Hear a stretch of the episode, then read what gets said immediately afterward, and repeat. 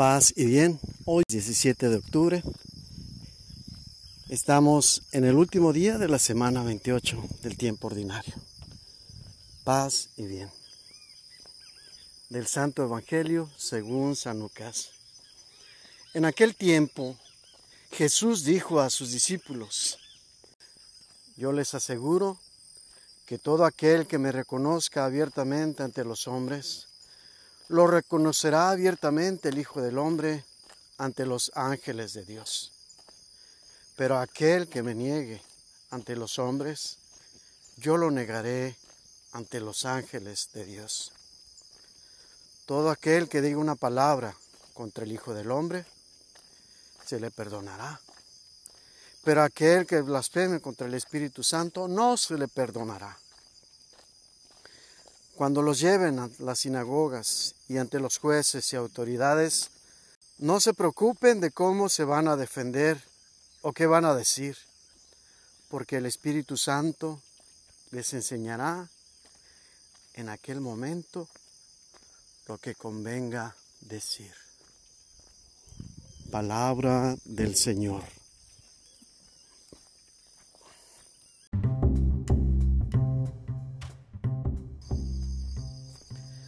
Delante de los hombres ha de entenderse como en este mundo, en la vida temporal, y delante de los ángeles ha de entenderse en el cielo, es decir,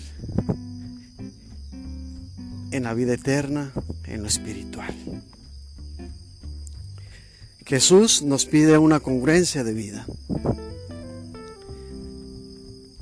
no trasladar lo terreno a lo celestial, sino más bien instaurar lo celestial desde esta vida terrenal. Desde el tiempo que estamos en este mundo, ante la espera ansiosa de la eternidad. Esta espera la podemos hacer presente.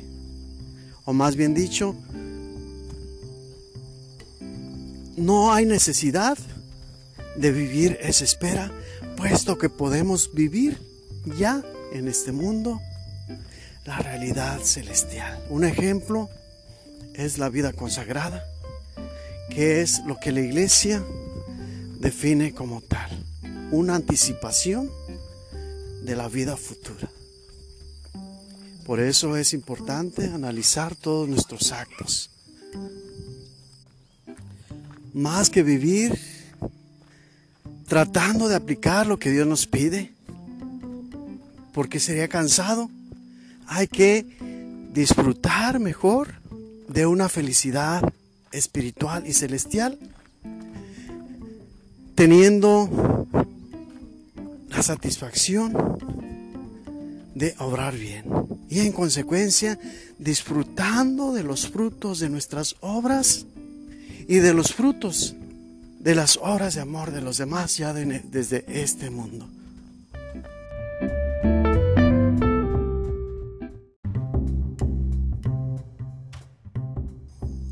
Cuando Jesús dice, quien me desconozca delante de los hombres, lo desconoceré delante de los ángeles, se refiere a que si no tratamos de vivir el espíritu, es decir, la felicidad eterna ya desde ahora, no podremos tener la experiencia necesaria para poder disfrutar la eterna. Si vamos a realizar algún tipo de trabajo, antes de ello tenemos que asegurarnos que tenemos el conocimiento, el adiestramiento y la capacidad. Si no, no podremos afrontar las responsabilidades que de ellos se derivan. Empresarialmente lo vemos cuando alguien va a realizar una actividad nueva que va a estar en un área diferente a la que no ha estado, es necesario una inducción para que pueda desempeñar correctamente sus labores. Porque si se nos hace tan común tan sencillo y tan fácil aplicarlo en lo terrenal. ¿por qué no aplicarlo así en lo espiritual? ¿Por qué se nos hace tan difícil? ¿Por qué nos parece un imposible? Yo les aseguro que si buscamos llevar a cabo estas cosas desde este mundo, la vida no será suficiente para experimentar la felicidad que viene como consecuencia de obrar bien. Y aún así, sería incomparable con la satisfacción y el gozo que habremos de tener ya estando plenamente disfrutando de la vida espiritual más allá de este mundo. Por lo pronto, en esta vida tenemos el apoyo y la asistencia del Espíritu Santo, porque Dios sabe del esfuerzo tan grande que representa por nosotros, para nosotros vivir una vida espiritual plena en este mundo. Ciertamente Él nos dice, ustedes viven en el mundo, pero no son el mundo. Esta también debe ser una verdad que nos incentive a vivir esta realidad espiritual desde ahora en el mundo. La gracia es lo más grande que podemos tener. La gracia es la presencia misma de Dios en nosotros.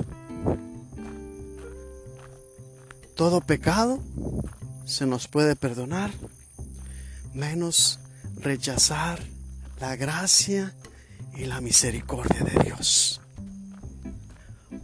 porque es lo único que nos puede salvar. Si no lo aceptamos, nosotros mismos nos perdemos.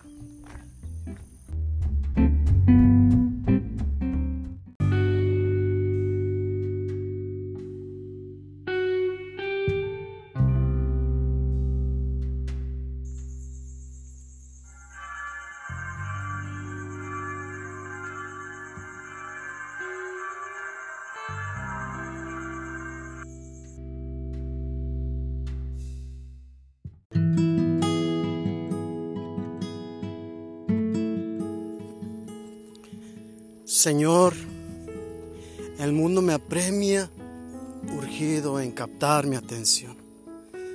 Demanda mis anhelos apurándome al embrujo de sus deleites.